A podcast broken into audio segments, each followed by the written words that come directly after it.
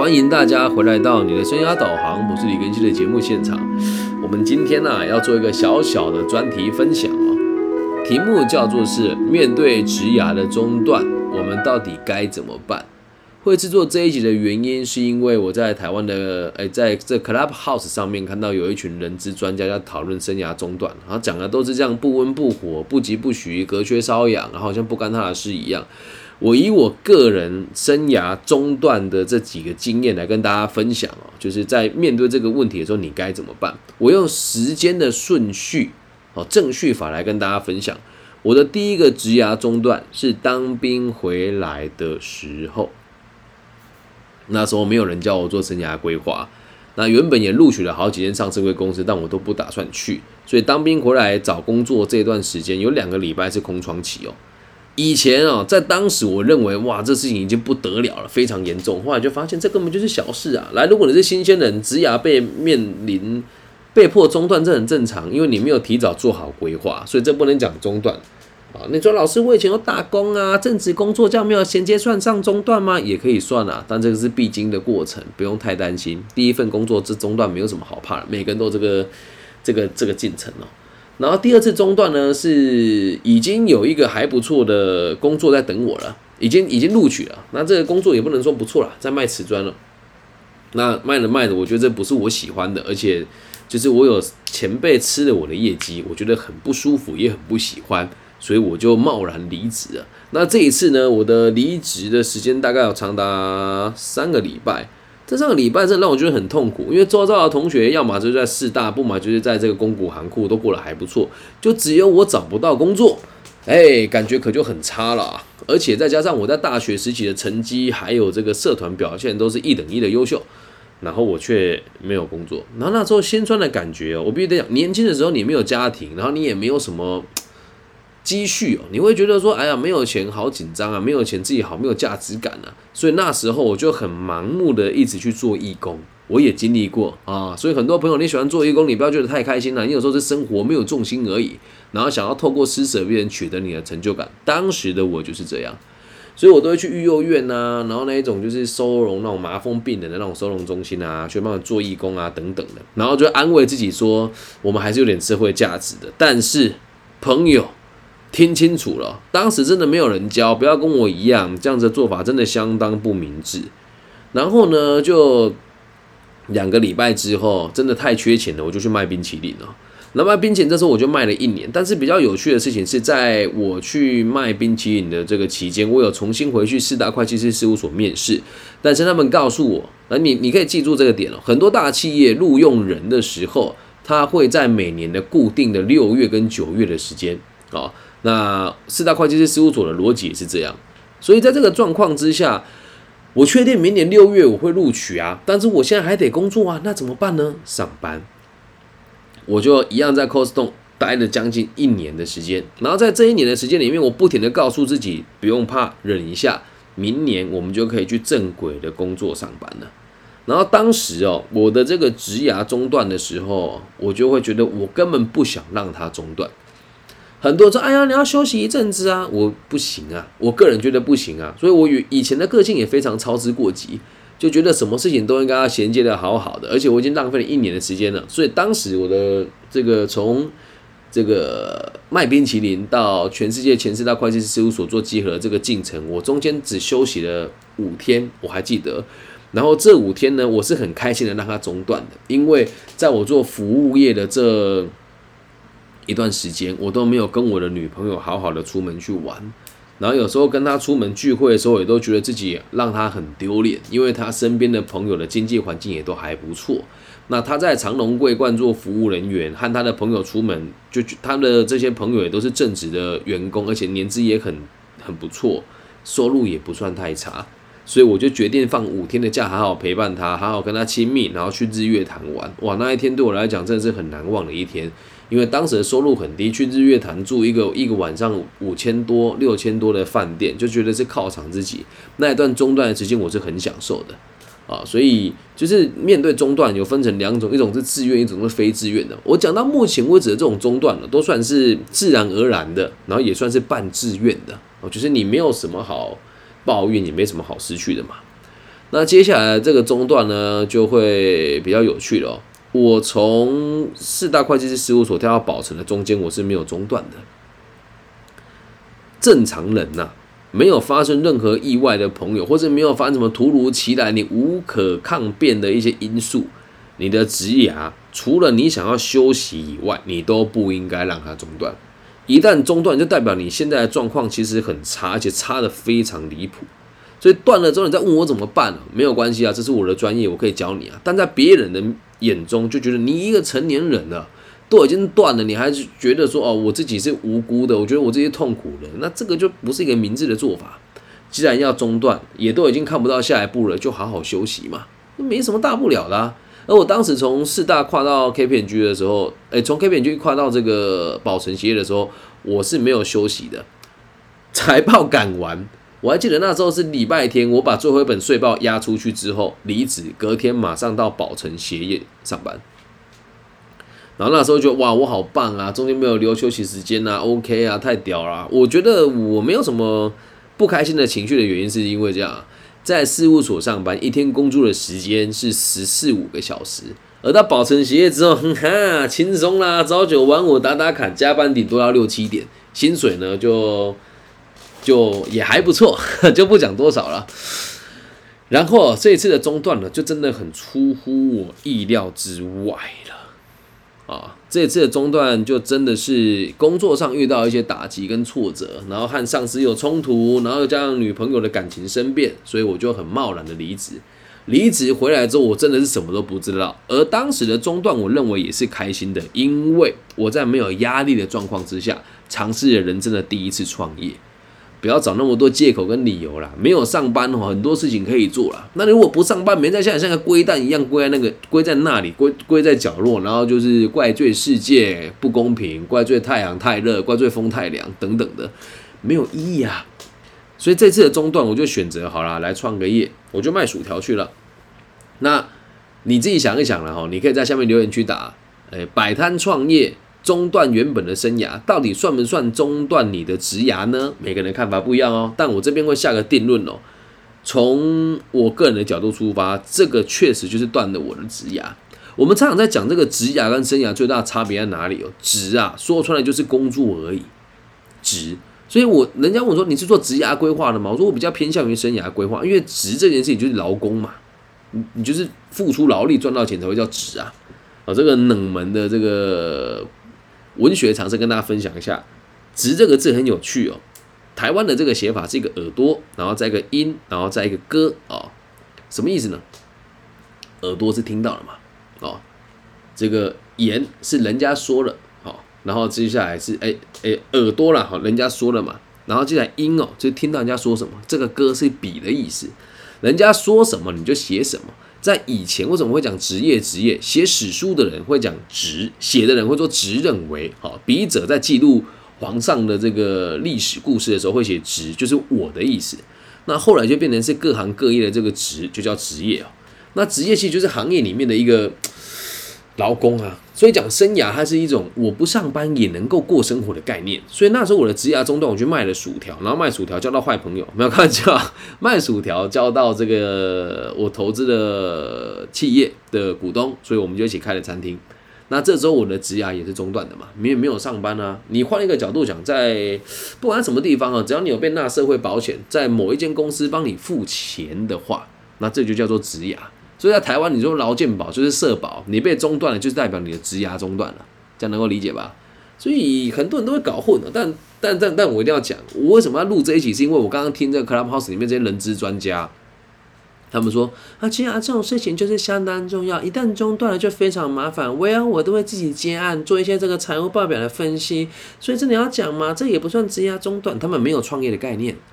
懂吗？所以职涯跟生涯是有落差的。只要你职涯中断，能够为你自己的生涯再打一些基础，基本上没什么太大的问题了啊。所以到目前为止，这些中断我都觉得还算健康。我去卖了薯条之后，才发现这根本也不大像是我要的生活哦。所以后来我就去卖房子啊。然后这个中断就很有趣了。这个中断我真的很认真找了很多工作。这个中断我很慌张的原因，是因为以前在海外这样加你的日资费，一个月可以领到八九万块啊。然后回来了，人家问说你上一份薪水多少，我说大概八九万，没有人相信呐，到处面试，到处碰壁啊，然后又开始回到一个非常混乱的状态，没有人教啊，但又想赚大钱啊，那怎么办呢？哎，就交到个坏朋友，在卖这个。我在卖薯条的时候，有个大哥很常来吃啊，然后吃完之后，最后他说很晚了，然后给我一张一千块，说剩下你请大家吃。他每天都这么大气，对，导致我现在有时候也这么大气。上一次我去秦美看到人在卖甜甜圈一个小摊位，我也就一样，觉得他好辛苦哦，我就给一张一千块，说剩下你今天的摊就我包了。他说那都给你，我说不用，你沿路帮我请人家吃，我也我也会做这种事哦。然后这大哥就是做房屋中介，赚了蛮多，他赚蛮多钱的，所以呢一千块对他来讲真的是零头。你跟大家讲一下，这也不是炫耀。我今天去剪头发，花了六百块，然后出来之后四百块放在口袋里面了。我突然觉得这四百块好多余哦，真的有那种感觉。就是我现在花钱的单位是以千元计算的，所以我觉得哦，这就没有什么。这不是炫耀，这跟大家讲，每个人生进程都有不同的阶段哦。那我自己在这个阶段的时候呢，就在想说，哇，这个人好有钱，我想要去这个学怎么卖房子。然后就去面试了。那我这有已经有中断一阵子了嘛，回来卖这个薯条，大概卖一个多月左右吧。然后去面试的时候，那个人就问我说：“你薯条不是卖的好好的吗？你以前不是在四大会计师事务所吗？不是在海外的这个大型集团当管理师吗？”唉，那为什么你要这样转换？我现在才发现哦，任意的转换生涯比职涯中断还要更可怕。我的回答很简单啊，跟大家。交流一下，我说在过去的几年，我不大知道自己的立场是什么，也不大知道自己想要的是什么。那我在这个企业里面当中高阶的时候，毕竟年纪比较轻，我也很羡慕大家可以赚很多钱又很自由。我们在企业里面其实弹性不大。那他说，那为什么你想要换工作？我说为了赚到更多钱，我没有说谎，没有啊。所以这时候你就会发现哦。当你工作有目标，能够跟对方提出你想要怎么规划你的未来的时候，你的生涯怎么中断，你的这个工作怎么转换，根本就没有人在意啊，理解吧？根本就没有人在意啊。在台湾有一句方言呢，叫做说可以娶老婆，呃，可以娶婊子来当老婆，但不能来娶，不能娶老婆来当婊子。就是你不需要在意他过去的事情，你只需要在意他未来该怎么办嘛。那这时候走上我人生第一道人生巅峰啊！这时候做了这个房屋中介，然后有一些前辈呢，因为你的转介绍赚到一些钱，他会给你一些好好的回馈哦。换了又换，换了又换，宏渊应该也是吧？你跟你的历程跟我其实蛮像的啊。我们两个历程很接近的。宏渊是我高中同学，那他以前也做了保险业做的也很不错，然后后来也是跳出来了，对，都有差不多的历程啊。然后我现在做房屋中介，这时候做的还不错，然后呢，就有时候也是眼睛长在头顶上啊，对。很容易看不起别人啊。那当时呢，其实我们的这个行业半年如果做不到好的业绩，他就请你滚蛋了嘛。那我做的还可以啦，结果非常不幸的，我真的面对到我认为人生最困难的职涯中断的状况哦。我出了一场车祸，诶，很多人以为我开玩笑，你知道吗？讲我就气啊。现在有人说我变造，现在有人说我不是生障者，然后用生障者的身份博取同情。同学，不要讲这种幼稚的话。我是真的右膝盖以下没有神经感觉，脚踝不能动的生长者。我只是很认真游泳跟很认真习武，并且就是都有在做复健，所以看起来才会这么健康。我的病友大概都没有像我维持的这么好，但我付出很惨痛的代价。然后当时一场车祸，记得这个车祸怎么来的呢？半夜啊，那时候。就是自己投资餐厅刚开，然后又有客户刚好约我在那个夜店，他这个约我在夜店，他说我刚从国海会来，万想我要去去那个 Feed 玩一下，你要不要一起过来？对，真的太好笑。然后他说哦，我就去了嘛。然后去了，真的我还带着那个那个房屋的那个那个叫什么行路给他看了，就是我现在在手上有比较适合你的，因为他。是从国外，他这里有想买，然后同时我也去夜店发我这个餐厅的名片嘛。结果呢，我在回家的路上哦，就我印象中啊，如果你有地理的环境哦，是这个样子啊，就是就类似于我就骑在一条小巷弄上，就中心街啦。我印象中，嗯，在中心街上面，然后我一直骑都骑不完，醒来之后人就躺在乌日的那个环中路那里了。最神奇的事情是从两点，我觉得我车子骑不完，看一下手表，记得两点多，醒来时候已经五点半，人躺在路中间，脚已经断了，啊，所以，哎，真的那时候就觉得晚了。我被撞断腿的时候，想，哎，应该不至于会那么严重吧？就骨折啊，当下也没有很慌哦。但后来医生告诉我，你的前后十字韧带、左右副韧带还有腓神经全部都断了的时候，我真的不该怎么讲。其实我大可以不用医治他，好好去上班。但是好好好在是家里的环境也还可以，那我自己也有一点点的存款，所以我就跟自己说，把病医好了再说吧。没有想到这一医哦，就是两年半。我真的从来没有想过。然后各位同学不要怀疑。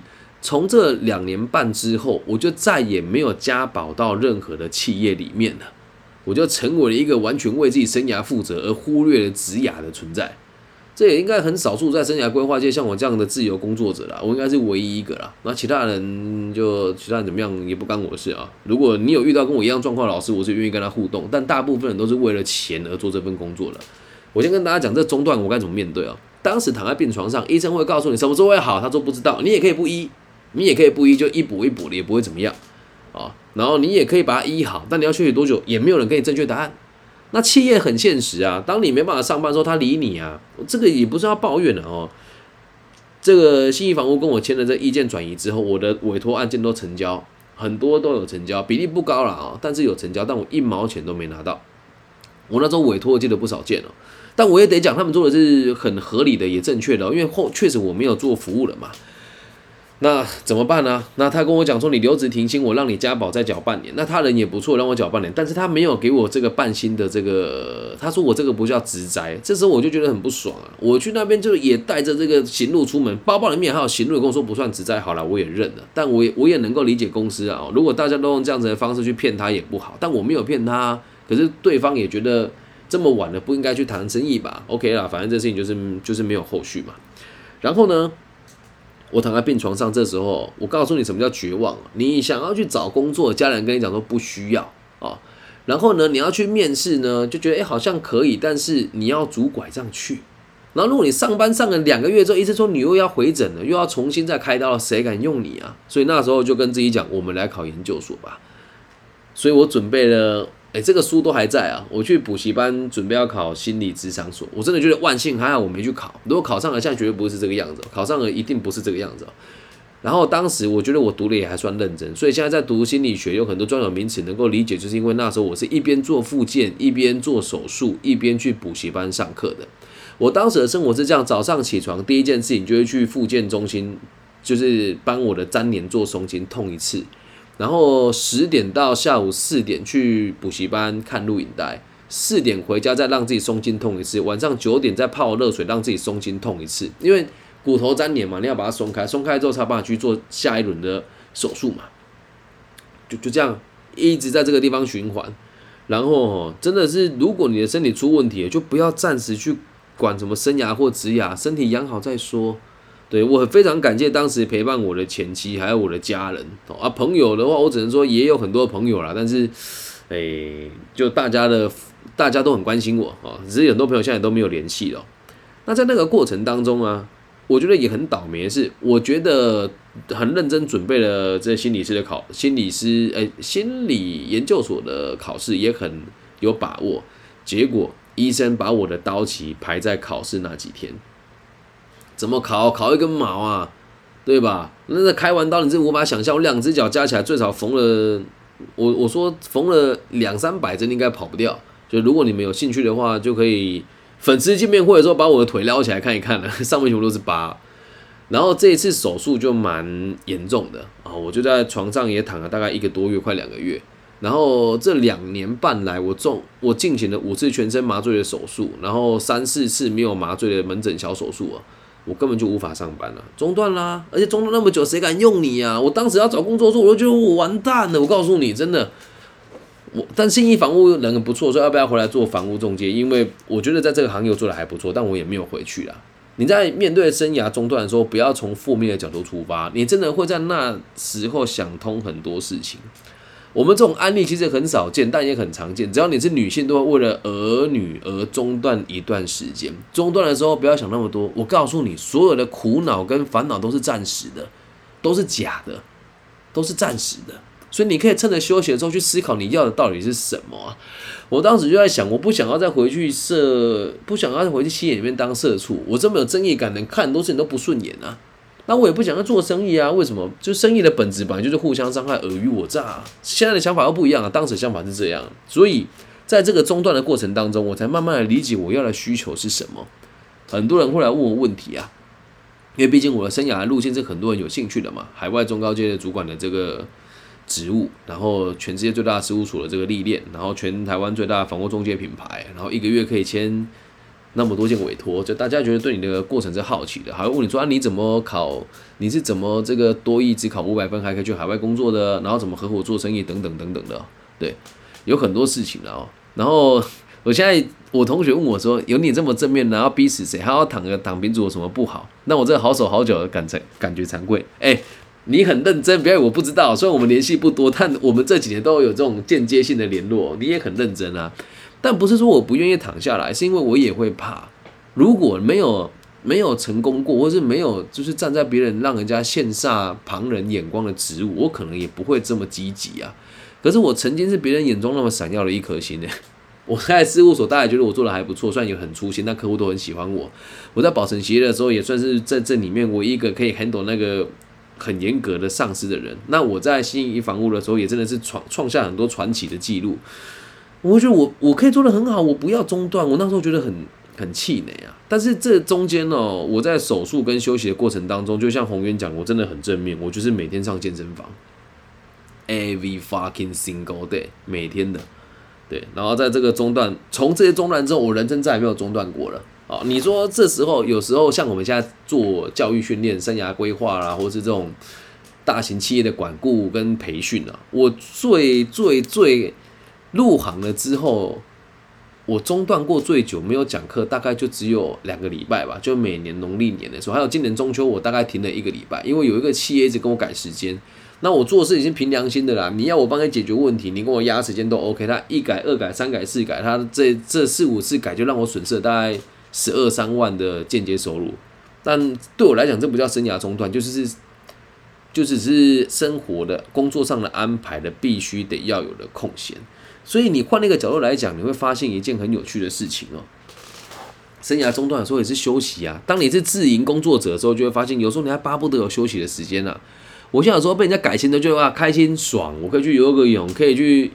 看个美女，可以去咖啡厅装一下年轻，可以在学校里面就是晃一晃。所以生涯中断不要有那么多焦虑。当你拥有很多的时候，就会发现也够了啦。哦，那之后有人问我说要不要开餐厅呢？我下一步应该会开智商所。嗯，但我没有心理师执照，不要攻击我，反正就是有办法啦。啊，那我的想法是辅导人家开智商所，然后赚他的管顾费用，然后跟我生涯规划做结合。所以餐厅暂时不打算，因为开餐厅都要压榨员工。如果不压榨员工，我也赚不了钱，所以我不打算再开餐厅，除非有人愿意让我出资，然后他做打理，然后所有的员工都是老板一起分红，我就愿意做。不过到目前为止还没有看到了，所以有人说想要学习这样子的正向，no，那应该也不是学出来的，应该这么说，人要有目的啊。我经历过很多事情，现在讲的是生涯中断，这里面还有很多故事啊。其实做生意人家吞我的钱啊，人家欠我钱不还我啊，这全部都是养分，对，所以。当我现在说你要正向、要积极的时候，你就会发现，你曾经受过多重的伤，你就有多正面。你曾经受过多重的伤，你就有多正面。所以不要要学习正向。你看那种很豁达、很大度的人，他的过去都是你不敢想象的啦。嗯，那至于我经历过什么，我现在如果讲我高中的事情给大家听，大家肯定也不相信哦。宏渊看到我的时候，应该就是打球打的还不错，和班上的人缘都很好。你知道我一年级的时候被。全班的同学排挤，然后连老师都排挤我的事情吗？如果不是有徐伟志老师，我就完蛋了。对，那我呃，这里宏渊又说好想中断一次，好好休息。但是真的啦，就是当我们有没有下一代有有钱的时候，都可以中断。可是像有下一代，要下有小上有老，要中断真的非常困难。所以面对职业中断哦，如果不是真的有很大的压力。好好休息一下吧，真的没有关系的。OK，那如果你真的是被迫中断，我这边先讲哦。虽然小弟本人在劳动力发展署跟劳工局里面担任就业促进的讲师，也就是你申请这个失业补助会有半年六成薪的这个部分，让你可以休息半年的时间。在企业眼中，很多人也会把你视为职涯的中断。记住这个逻辑哦，用这个逻辑跟大家说再见哦。你的职涯是中断的，但是你的生涯没有中断。你的职涯是中断的，但是你的生涯没有中断。所以透过这个转换呢，你会发现，哎，其实蛮有趣的。像我当时自己做生意的时候，就觉得哇，我现在月薪一个月五万，你之前在海外平均一个月大概五六万嘛，啊，虽然有时候好点可以到八九万了，但是平均下来五六万，五六万块，我摆地摊一天可以赚三千，哇，那个月十万呢，突然发现思维逻辑完全不一样。所以记得职涯中断，生涯没有中断。但如果你职涯中中断，生涯中断，那就是你的问题了。不要拿这个当借口。很多人说啊，我失去工作没有动力，哪有这种事？虽然我有幻听，我有幻觉，我不是要否定它啦，但我必须得告诉你，有没有幻听幻觉，只有你自己知道，没有客观的条件跟客观存在的事实可以证明你听到了什么。所以希望大家不要拿任何理由当借口。我知道这样讲，会有人说老师你歧视精神疾患吗？我告诉你，我就是有幻听的人，也不怕大家知道。嗯，但我的幻听很有趣，可以我可以跟他沟通，不要歧视我哈。有人说我有病，但我也没有觉得很很了不起。这就是如果你常跟我相处，你会发现我有时候会谁谁凉。哦，这个碎念啊，碎念就是碎念的意思哦。好，我会碎念，然后碎念的原因是什么呢？就是在跟我脑子里面的声音对谈。我说啊，你很烦，我今天不想这么做啊。就像有时候我甚至会，我想吃卤肉饭又想吃牛肉面的时候，我会自己说，我到底要吃什么？你想要吃什么？我会有这个问题产生。但我不觉得是一种疾病，所以任何事情都一样，换个角度想就完全不一样了。所以面对你的生涯中断，哎，职涯中断要记得，生涯是没有中断的，只是断你的职涯而已。那如果真的都没有办法，就是找到具体的目标，或者是真的觉得说我完蛋了，很负面，该怎么办？学一点东西，学什么都好，学一点东西，学什么都好哦，城市语言呐，哦，这个绘图软体啊等等，想学什么就学什么，不用客气，就给他去学。当然他说啊，那你休息期间做什么时候？我说我在学习啊。当时我就也有想过要找工作嘛。然后有一个老板就问我说：“那你在休养期间都在做些什么？”我说：“我要读心理学的书。”他问我你读了什么？我说：“嗯，现在就是在读这个呃教育研究法跟这个统计，因为考试要考。”然后说：“那统计你的概念 OK 吗？因为有时候我们会用到一些数据的东西。”我说：“如果用 Excel 的程式跑，应该没什么太大的问题。”所以记得哦，只要你不停下来，就没有所谓的中断。就像我也一样，我都跟自己讲，我残而不废啊。谁说残了就要废？闹这种事？对吧？所以面对职业的中断，记得学东西，具体目标定下来去做。如果不缺钱，好好休息一下；如果缺钱，就不要中断，咬着牙你也得去挖大粪，你也得去挑大粪，你也得出卖灵肉啊，去赚钱，理解吗？如果是快乐的中断，就好好休息；不快乐的中断，就设定目标，就这么简单。好吗？那也不要说什么，哎呀，我要创业啊什么的。你要是真的没那个没那个本事，就不要吃那个泻药啊！我真的很讨厌人家鼓励学生说什么斜杠跟创业啊。你要斜杠以前，你必须得要有专业。如果没有专业，你斜杠就代表开玩笑，好吗？这样理解吧？面对职业的中断就这么简单。那如果你真的是我完全不知道该怎么办，来听清楚了。第一件事情，维持作息的正常；第二件事情，运动，每天运动。然后一个礼拜突破一点点，以跑步跟游泳为主。第三件事情，阅读，读被讨厌的勇气，就差不多了。然后第四件事情是去陪伴你想陪伴的人。然后第五件事情是把你想学的东西写下来，什么都好。以上就是这集全部的内容喽。面对职业中断该怎么办？就像我现在，我觉得应该不会中断了吧，除非有战乱发生，或是我们的政府不推行这个东西了，或是企业觉得我没有用了，也有可能会中断。那人生本来就很无常啊，不要觉得说什么没有工作会怎么样，没有工作不会死啊，没有钱才会死，这样了解吗？职业中断真的是小事。送给每一位暂时中断职业的朋友，如果有需要任何的协助，欢迎大家跟我联系哦。那你跟我联系的，如果你是这个中部地区的朋友，有两，我们有几个方案了哦。第一个是找我聊聊天，那你要赞助我也是 OK 的，不然很多人缠着我也是很烦啊。那我不会因为你付钱就比较常跟你聊，是因为我应该这么说啦，我要安排时间。那通常你如果找我聊都是有用的之后我才会收费。然后第二种专案是我会搭配我们的政府方案哦，你会帮我写一份个人的资料表，然后做一份事情测验，然后也会做一个统计，让大家知道我们这些生涯规划老师是怎么做事情的。那这个是由台中市政府劳工局所提供的个人咨询的服务啊，那服务的对象，哎，服务的人不一定会是我啦，但如果你真的要找我的话，也可以告诉我，然后我可以跟主办单位商讨看看，就是看有没有办法帮大家做个安排啊。那以上就是全部的内容喽，希望大家喜欢。你可以啊，光显你在台中市，你是台中市民呢，所以大家如果需要都可以跟我说，好吗？那以上就这全部的内容哦。面对职业中断该怎么办？没有怎么办？要么去休息，不么就好好学习，好吗？我爱你们，希望每一个听我节目的人都可以一切平安、健康、顺心。也谢谢大家愿意收听，喜欢的话可以帮我分享、按赞加订阅。大家晚安，拜拜。